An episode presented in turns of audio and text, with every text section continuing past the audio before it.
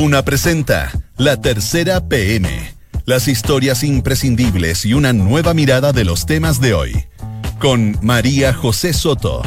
Auspicio de Inmobiliaria Sinergia. Duna. Sonidos de tu mundo. Dos de la tarde en punto. ¿Cómo está? Muy buenas tardes. Bienvenidos a la tercera PM en esta tarde. Hoy es día jueves 6 de junio de 2019. Hay hasta ahora 15 grados de temperatura en la región metropolitana. Se espera para mañana viernes entre 0, en la mañana mucho frío, y 17 grados la máxima y cielos nublados. Vamos de inmediato con los titulares de las principales noticias que ya están disponibles en la tercera PM. Les vamos a hablar de una de las principales banderas de luchas de este gobierno, que es la reforma tributaria, que ha costado varios problemas en la oposición porque ellos admiten están bien divididos, opinan distinto, pero en algún minuto lograron tener un grupo asesor de trabajo que representa a los partidos para intentar negociar juntos con la moneda. Pero ¿qué le vamos a contar ahora? La DC tiene un grupo paralelo que parece que era medio secreto y que está negociando por su cuenta con el presidente Sebastián Piñera. Claramente eso no cayó nada de bien. Ya no sabemos qué hacer, eso dicen los apoderados del Instituto Nacional, angustiados luego ya de seis semanas de protestas y clases paralizadas. Conversamos con 10 papás y mamás del liceo. Aunque están divididos ellos, tienen puntos en común que son rechazar categóricamente la violencia, dicen que el petitorio de los estudiantes es bien justo y afirman que las familias tienen también responsabilidad en este tramo. Vamos a conversar sobre estas cifras del INE. Más de 20.000 niños y niñas en Chile nacen al año sin papá reconocido. Al día son 55 nacimientos sin reconocimiento del padre, solo mamá. Las razones, varias. Una de ellas, que hay muchas mujeres que parece que están decidiendo tener hijos de manera solitaria. Ayer les hablábamos del nuevo partido republicano de José Antonio Cast. Hoy queremos contarles que el ex candidato presidencial va a viajar a España, país que políticamente siempre tiene varias similitudes con Chile por la conformación y también por el futuro de sus partidos políticos. ¿Y para qué viaja Cast? Va a viajar a Madrid específicamente para juntarse con Vox. ¿Qué es Vox? Es un partido político que ha tenido un crecimiento súper importante en España, en distintas comunidades autónomas, y es definido de ultraderecha. Lo que quiere Cast es empaparse de esta experiencia. ¿Tienen ellos tanto en común? El diputado Marcelo Chilling, militante más que histórico del Partido Socialista, está incómodo en su partido. Dice él, es bien difícil seguir participando en el PS. No es el partido al que me invitaron en 1968. Más vale, dirá usted, porque han pasado 51 años. Más vale que esté un poquito cambiado el partido.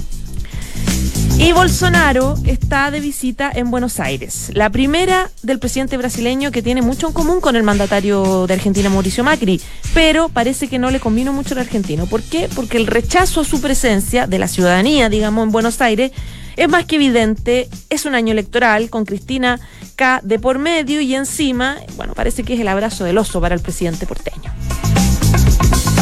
Dos de la tarde y tres minutos. Está con nosotros Vanessa Zócar, periodista de la tercera PM. ¿Cómo estás, Vane? Bienvenida. Bien, bien, pues tú vienes a contarnos lo que reporteaste hoy día y está publicado en la tercera PM respecto del rol medio secreto que está teniendo la DC en la reforma tributaria. ¿Cómo van esta, esta, esta como comisión paralela? Porque había una comisión oficial de toda la oposición. Claro, o sea, esto se remonta eh, al año pasado. Recordemos de que en el marco del Congreso, en el marco del Senado en particular, el año pasado se armaron unos grupos de trabajo Claro. eh, propiciados en ese momento por el que era el presidente del Senado, Carlos Montes. Él convoca a técnicos importantes de la oposición. eh, Alejandro Mico, eh, eh, el ex ministro, ex de Hacienda, estuvo Iseguirre, estuvo Rodrigo Valdés, haciendo, eh, generando documentos y una un lugar de análisis respecto de la reforma tributaria po- FIPO, de baja allá a la cosa más concreta de asesoría parlamentaria y cada parlamentario de oposición nombra un técnico que lo represente en un equipo de trabajo que se reúne semanalmente todos los viernes en el Congreso, entiendo, idealmente. Y la idea Y- era tener una postura común para enfrentarse a la moneda en el fondo. Todo esto tiene que ver con que la oposición busca una postura común, cosa Claro. que tú sabes que no es tan fácil No se logra conseguir. Exacto. Bueno, pero este equipo estaba logrando una cosa, eh, trabajando en ese sentido y lo está haciendo permanentemente. Ellos generan minuta, con esa minuta les sirve a los parlamentarios para ir votando las propuestas del gobierno en la comisión y después posteriormente en la sala. Bueno, paralelo a este grupo, eh, se enteraron hace un par de semanas de que el presidente de la ADC, Fuad Chaín, había nombrado a otros técnicos. Para eh, revisar eh, algunos aspectos de reforma tributaria y otros aspectos relativos a esto con el gobierno. Esto después de que la ADC, con los votos de la ADC, se aprueba la idea de legislar que fue tan cuestionada en la, oposición. Exactamente. Entonces, la postura de la mesa de la ADC es, bueno, gracias a nosotros se aprobó la idea de legislar y nosotros pusimos ciertas condiciones para que eso ocurriera, entonces luego vamos a tener un diálogo con el gobierno directo para ver que se cumplan estas condiciones. El punto es que quienes van a esta conversación con el Ejecutivo no son los mismos que están en la sala, en terreno, permanentemente asesorando a los parlamentarios y que se fija una posición ahí, excepto Alfredo Ugarte, que eh, abogado que está participando de ambas instancias. De hecho, fue Alfredo Ugarte quien hace una semana le dice, bueno, nosotros tuvimos con el gobierno y algunos quedaron bastante sorprendidos. ¿Cómo ha caído eso en la, ex nueva mayoría y en la oposición? Porque da la idea de que, eh, a todas luces, de que el gobierno lo que quiere es lograr un acuerdo con la democracia cristiana, pensando que tiene más posibilidades de avanzar que con otros partidos. Claro, por un lado, eh, dentro de la misma DC no hay unanimidad de criterio para mirar esta fórmula de negociación. Porque hay técnicos de C que estiman de que la negociación o quienes lo que correspondía era establecer un marco de acuerdo dentro de la, de la oposición completa. Eh, y, y que la negociación tiene que ser en el Congreso. Y claro, eh, desde la mesa dice, Fuatchay nos dice, bueno, estas personas están negociando aspectos que a la DC le interesan y cuando la DC tenga una postura, se lo van a llevar al resto de la oposición en esta mesa que ya, de la que te estaba hablando. Y claro, y otros dicen, bueno, esto es una forma de que tiene el gobierno de dividir, dividir para gobernar. Eh, y en el fondo lo que está, lo que está haciendo la mesa es jugando un poco el juego que quiere jugar el gobierno, de establecer conversaciones paralelas y que en el fondo van a generar una fricción dentro del, bloque opositor. ¿Cómo estas negociaciones que estaba finalmente encabezando fue a Chaín, si fue finalmente el que, el que nombró a esta comisión que va a paralelo negociando con el gobierno, cómo va eso con la relación que quedó medio desgastada entre la DC y, la moneda luego de... Eh, el enojo que tuvo la democracia cristiana por el anuncio de la reforma previsional, lo de la administración del 4%. ¿Cómo pueden ir con, cuerdas paralelas? Eh, por un lado, confiando en el gobierno y generando como mesas de trabajo, y por otro lado, siendo como diciendo frases como mm, creo que se perdieron las confianzas. Bueno, la misma DC Chaín hace unos días bajó un poco la, el, tono, el tono y dijo, bueno, ya el gobierno, el presidente Sebastián Piñera el fin de semana asegura públicamente de que el 4% no van a ser administrados por, la, por las AFP y, y es una señal. Lo que nos dicen a nosotros es que la ADC y en este caso la mesa lo que intentó hacer es establecer un punto comunicacional como de, de torear un poco al gobierno, de decirle, oye, quedamos en este acuerdo, sigamos este acuerdo. Eh, pero eso, claro, no hay consenso dentro de la democracia cristiana, menos aún dentro de la oposición, que ese sea el camino correcto eh, y que este en particular sea la fórmula más adecuada de tener negociaciones en paralelo, porque efectivamente lo que genera es una división de un bloque al que le ha costado muchísimo eh, ponerse de acuerdo en todos los temas y más todavía con la DC, porque de repente vemos que por un lado en las comisiones hay cierto nivel de acuerdo de la oposición con los parlamentarios de la y eso después, al final, en el último tramo de la carrera, se cae. Vane, ¿qué beneficios políticos está trayendo o podría traer para la democracia cristiana seguir con esta línea de negociaciones en distintos temas importantes con la moneda y generando estas fisuras, fisuras digamos, con, la, con la oposición de cara a eh, lo político y electoral que viene en camino, súper cerca, a la vuelta a la esquina, mm. que es sentarse a conversar por las negociaciones eh, municipales, en el fondo la democracia cristiana en algún minuto va a tener que sentarse a conversar con sus socios opositores. Bueno, lo que ha dicho siempre la mesa de la DC es que ellos quieren establecer, eh, marcar la diferencia que tiene la democracia cristiana como partido de centro respecto del resto de la oposición, particularmente el Frente Amplio y el Partido Comunista. Esa es una línea que por la que se ha jugado la mesa de Fuatchaín y en eso ha sido bastante consecuente desde que asume la presidencia del partido. Ahora, esa marcar una línea diferenciadora dentro de la oposición eh, se puede conjugar con una negociación parlamentaria, como dices tú, o sea, una negociación parlamentaria y una, negociación electoral, ahora que estamos a puerta de la municipal, eso va a tener que definirse de aquí. Y en el fondo yo creo que se va a definir con números respecto de las cuentas que saque la nueva mayoría, la ex nueva mayoría y la misma DC de aquí a unos meses más y, la apuesta que está haciendo Fuad de, de, marcar el punto del centro, que era lo que estaba medio guau y es lo que siempre se reclamó de la democracia cristiana en los últimos años, de hecho. Bueno, hay quienes consideran de que esa apuesta de Fuad ha sido bien exitosa mm. para un sector al menos de la democracia cristiana. Ellos sienten que en este periodo se ha definido una línea de sé que antes no había. Ahora, si eso le da más o menos fuerza a la oposición, bueno, eso lo vamos a ver, yo creo que una vez que conozcamos el resultado de los municipales. Es que claro, yo creo que eso se va a probar realmente con, con un resultado electoral para la democracia cristiana, que le viene yendo mal hace tanto tiempo. Exactamente. Ya pues, Vane, muchísimas gracias. Gracias. Que estés muy bien. Chao, chao. Estás en la tercera PM con María José Soto. Dos de la tarde y once minutos. Les contábamos en titulares de una información eh, que va a, va a publicar en un ratito, o tal vez ya está publicada en los próximos minutos, la que pasa.cl, donde eh, se habla de unas cifras del INE mm, que hablan respecto de la cantidad de niños en Chile que nacen y son inscritos al año sin un padre reconocido. 20.000 niños al año y 55 nacimientos sin reconocimiento del padre al día. ¿Por qué? ¿Cuáles son las razones? ¿Esto aumenta? ¿Va bajando? Bueno, eso lo vamos a preguntar a Paulina Saavedra, que es periodista de ¿Qué pasa? ¿Cómo estás, Paulina? Bien, bien. Mira, el tema se va a publicar hoy día a las 4. Ya, perfecto. Y eh, efectivamente hay una cifra dentro del total de los nacimientos que registra al año el registro civil de eh, niños que son registrados sin padre. Ya. Y em, esta cifra al año al 2016, que es el último dato que nosotros tenemos, fueron cerca de 20.138. 20.100 en el año pasado, digamos. No, en el 2016. Ah, 2016, perdona, ya, te escuché mal. Y sacando el promedio serían 55 al día que se dan estos casos. El por qué se dan estos casos o qué hay detrás de estos casos, en el fondo los especialistas dicen que si bien no hay estudios específicos que nombren o indiquen cuáles son las causas. Pero sí eh, uno podría suponer eh, madres adolescentes, por ejemplo, que no quisieron informar al padre o por distintas circunstancias. Eh, también pueden haber mujeres del mismo sexo, en el fondo, que tengan hijos y también hay una cifra que podría ser mujeres solas mujeres solas que están teniendo hijos y que no inscriben al padre porque puede ser, por ejemplo, a través de procedimientos de mm, inseminación artificial, por ejemplo.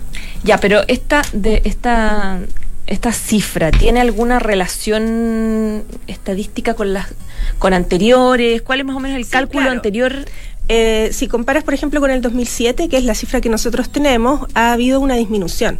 Del total de nacimientos del 2016, por ejemplo, representan el 8,7%.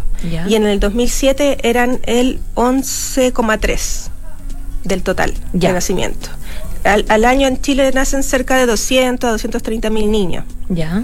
En el año 2007 eran eh, cerca de 27 mil, más de 27 mil, y ahora estamos en 20 mil. Ha bajado. Ha bajado la Sí, hay una disminución de cerca de un 26%.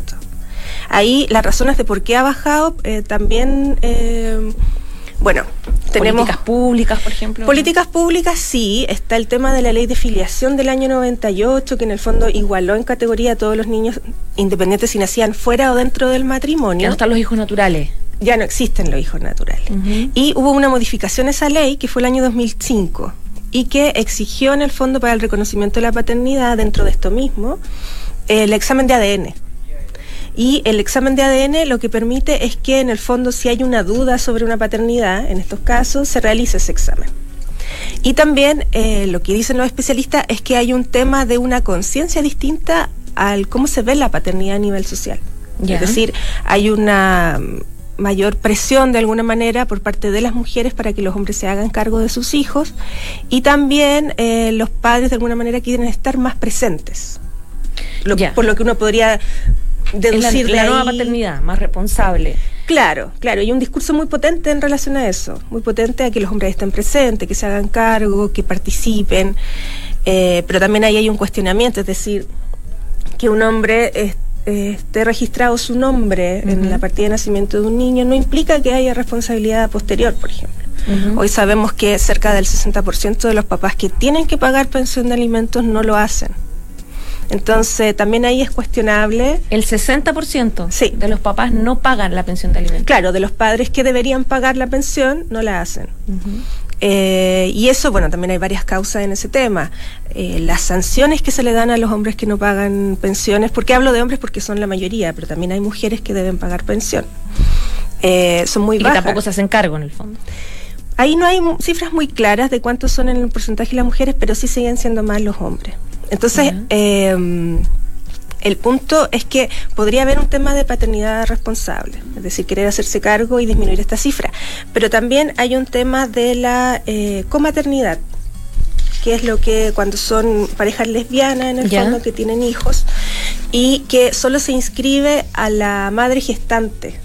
Es decir, la, ley actualmente no reconoce a dos mamás. A dos mamás.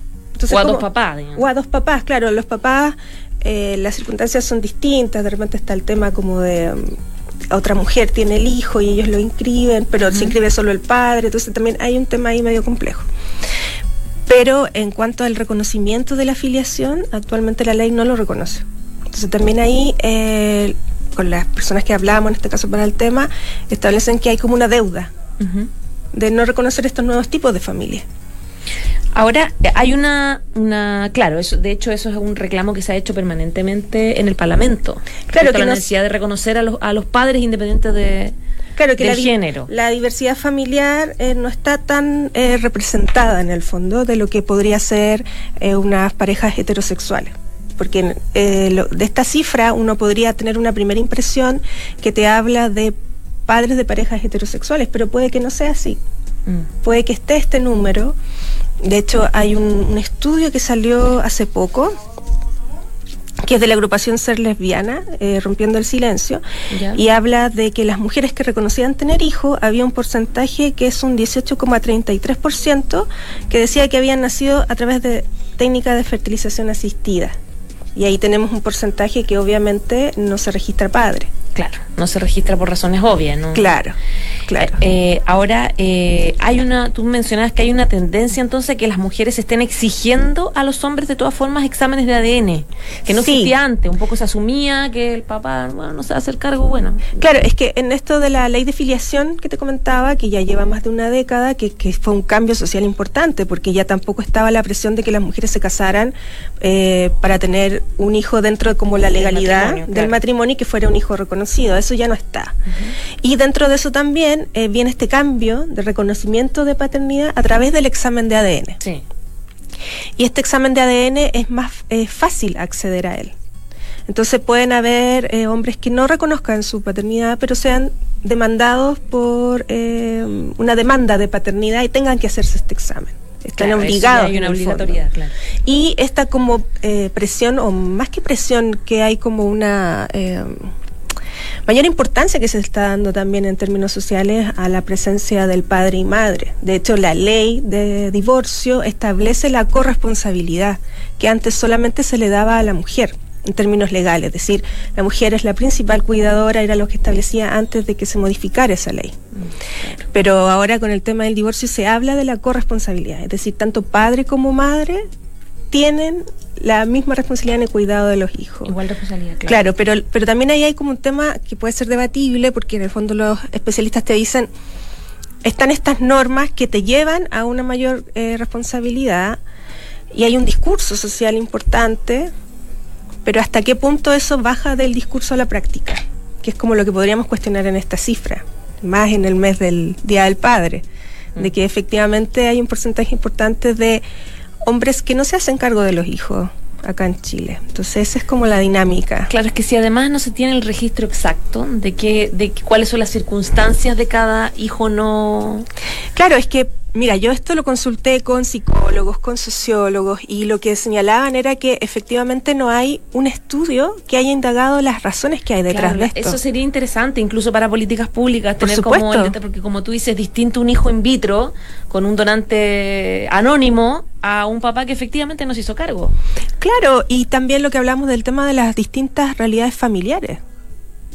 Es decir, hay un contexto familiar que acá no está siendo visto por las políticas públicas y que no lo estamos viendo. Y de hecho esta cifra es como muy poco conocida. Claro. Porque imagínate, hoy hablamos de 55 al día hace... ¿Qué suena? Es harto. Es harto, yo encuentro que es mucho. Eso en disminución. ¿Cuánto, ¿El cálculo lo hiciste con, eh, como Claro, en el 2007 eran 74. 74 niños al día no reconocidos. Sí. Qué impresionante. Sí, así que es un tema ahí. Hoy día, bueno, a las 4 de la tarde sale la edición de qué pasa y sale este tema para que también lo lean junto a los otros que vienen. Totalmente. Ya pues, Paulina Saavedra, vamos a estar pendiendo entonces de qué pasa.cl va a estar el reportaje. Chao, gracias. Que estés bien. Chao, chao. Esto es La Tercera PM con María José Soto. Dos de la tarde y 21 minutos. Vamos a Buenos Aires, porque ahí está no solamente el presidente Mauricio Macri, sino también Jair Bolsonaro, presidente de Brasil, que está ahí, tiene visita de Estado, la primera que hace desde su, el inicio de su gestión, pero parece que, como en todos los países, a los que va Bolsonaro, eh, hay protestas, está medio complicada su visita que podría electoralmente ser un problema para Macri. ¿O no, Cata Gopel, que estás aquí con nosotros? ¿Cómo estás? Muy bien, gracias. Bienvenida. Gracias. Ya, ¿cuáles son las novedades desde Buenos Aires? ¿Llegó Jair Bolsonaro esta mañana? Claro, novedad de Buenos Aires que durante 24 horas o quizás un poquito menos, Jair Bolsonaro va a estar en su primera visita oficial a Argentina, una visita que claramente está marcada por el calendario electoral, donde tenemos a Mauricio Macri en la candidatura y a Cristina Fernández por la vicepresidencia. Entonces, bastante antipatía despertó esta llegada, sobre todo en los sectores de izquierda, porque Jair Bolsonaro, muy fiel a su estilo, también ha manifestado su su opinión con respecto a las elecciones de Argentina, a los riesgos que representaría una reelección de Cristina Fernández que vuelva a la Casa Rosada y también de que la izquierda recupere el poder en este país. ¿Cuál ha sido la relación para partir desde el comienzo, digamos, de, de Jair Bolsonaro con Mauricio Macri? Bueno, desde siempre ambos se han mostrado muy cercanos, no solo en términos de relaciones bilaterales entre ambos países, sino que Mauricio Macri fue uno de los primeros en respaldar la candidatura de Jair Bolsonaro y también eh, Macri fue uno de los primeros en visitarlo también. Entonces, en ese sentido, y más allá de todo lo que se enmarca en acuerdos bilaterales que ellos van a firmar hoy, que están en materia de comercio, van a hablar de, de la energética en vaca muerta, van a hablar del Mercosur, van a reformar distintos ámbitos de lo que implica las relaciones entre ambos países. Ellos dos siempre se han mostrado muy cercanos y el mismo Bolsonaro lo dijo en una entrevista hace unos días que él apoya a los gobiernos de los países con los que comparte los mismos valores y es ahí un poco donde radica sus críticas hacia el kirchnerismo y ahora recién en, en la declaración oficial que hacían en la misma Casa Rosada, él llamaba a los argentinos a no convertir a Argentina en otra Venezuela, apelando directamente un poco a la situación y a la crisis que se vive eh, bajo el gobierno de Nicolás Maduro, al, cual también ha sido muy crítico junto con Mauricio Macri. O sea, Bolsonaro se mete en las elecciones internas, lo hizo en Reino Unido cuando... No, pues eso de... Eh, no, me confundí. Bolsonaro se eh, mete generalmente. en general es un poco como Trump. Claro, como dicen. exacto. Lo confundí con Trump. Como es, esta como, como idea de intervenir siempre en las elecciones internas y siempre hacer comentarios que generan como una suerte de, de comidillo interno y calienta más los ámbitos que lo hizo Trump en Reino Unido, Exacto. lo está haciendo Bolsonaro ahora en la Casa Blanca. Exacto, y esa, y esa, esa, misma, esa misma, ese paralelismo que hace todo el mundo entre Trump y Bolsonaro, Trump que ahora estaba en Reino Unido y Bolsonaro que ahora hace estos viajes por América Latina y cada vez que va a un país opina no solo de, de las políticas de su país, sino que las políticas internas, claramente despierta antipatía. Ahora, con respecto a lo que tú mencionabas al principio, de los problemas que esto le puede generar a Mauricio Macri, en el fondo los expertos también son un poco más cautos, volviendo otra vez a la propia antipatía que genera Jair Bolsonaro en los sectores de izquierda. Entonces, a la hora de eso, eh, impactar en la decisión que un votante argentino pueda tener enmarcado en los otros problemas internos, como la crisis económica y otros factores, también es bastante complejo.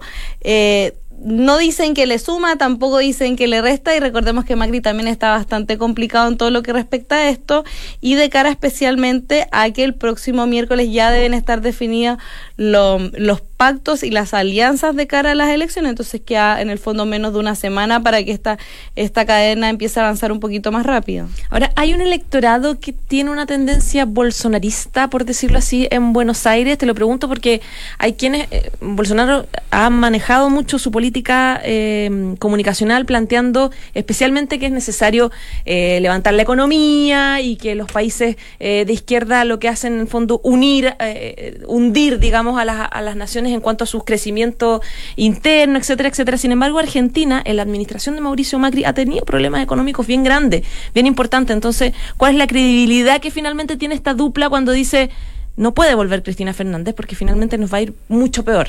Claro, y el propio Jair Bolsonaro en estos momentos también está teniendo sus propios problemas económicos. Entonces, yo creo que aquí todo pasa y como él mismo lo dice hoy día, eh, por un tema más de estrategia que de emocional. Él le dice a los argentinos no sean emocionales y voten por la estrategia. En el fondo, eh, tanto Bolsonaro como en su momento Trump, incluso ayer el Fondo Monetario Internacional reconoce los problemas económicos que ha tenido Argentina. Sin embargo, apelan a, a, las consecuencias que puede generar hacia un futuro y ahí es donde utilizan la campaña del miedo, ponen a Venezuela sobre la mesa y todo lo que y todo lo que significa no solo el respeto a las economías y a la democracia, sino a la posibilidad de que el retorno de Cristina la tenga en el poder durante muchísimo tiempo, de estos gobernantes que son un poco inamovibles también. Claro. ¿Hay convocadas eh, manifestaciones en Bolsonaro esta tarde, no? Claro, por supuesto. Por supuesto que sí, así como él eh, recibió con antipatía en distintos países. En Argentina no va a ser la excepción. A las seis de la tarde se van a reunir distintos frentes de organizaciones políticas de derechos humanos. A las seis de la tarde en la Plaza de Mayo. En el fondo, todo esto bajo el eslogan de Bolsonaro, tu odio aquí no lo queremos. Los argentinos eh, se niegan en el fondo a todo lo que se enmarca en esta agenda, como te decía, de acuerdos bilaterales de la economía y esta economía que es tan criticada para Mauricio Macri. Claro, de hecho ahora estaba leyendo que que la consigna es de los detractores, digamos, de Jair Bolsonaro es Argentina rechaza a Bolsonaro y lo acusan de discriminación e intolerancia constante. Y claro, y alrededor de la Plaza de Mayo van a empezar estas manifestaciones en contra de su visita a la Casa Rosada. Claro, así que se va a mover harto y bueno, de todas formas es una visita corta, 24 horas, pero que sin, sin duda tuvo un impacto importante desde el minuto que puso un pie en Buenos Aires. Además, Macri va a recibir el domingo otra visita de Estado que es Iván Duque de Colombia. Bueno, de hecho, este, están dando todos estos ciclos de visitas regionales. Y Iván Duque es otro aliado de Mauricio Macri. Recordemos que hoy Piñera también recibió al presidente de Ecuador, Lenín Moreno. Eh, todos estos presidentes hace tan solo unos meses se reunieron en Santiago por el tema del Prosur y también han dicho que van a volver a tratar temáticas como la crisis venezolana. Recordemos que hace un mes recién hubo este intento de levantamiento y los, y los mandatarios de la región están intentando avanzar como frente común sobre esta y otras políticas internas también. Ya, pues vamos a ver cómo le va a Mauricio Macri y a Bolsonaro en Buenos Aires en esta jornada. Muchas gracias, Cata. Gracias a ti. Que estés muy bien. Chao, chao. Les contamos que en Sinergia Inmobiliaria piensan cada proyecto de casa o departamento como si fuera único. La distribución de los espacios, diseño vanguardista y terminaciones que encantan. Sinergia Inmobiliaria, espacios bien pensados. Conócelos en isinergia.cl. Dos de la tarde y 28 minutos. Ya nos vamos. Muchas gracias por informarse con nosotros. Que tenga buena tarde y quédese en el 89.7 porque ya viene la próxima carta notable. Víctor Jara escribe una carta a su amigo mexicano Rubén Ortiz luego del triunfo de Salvador Allende.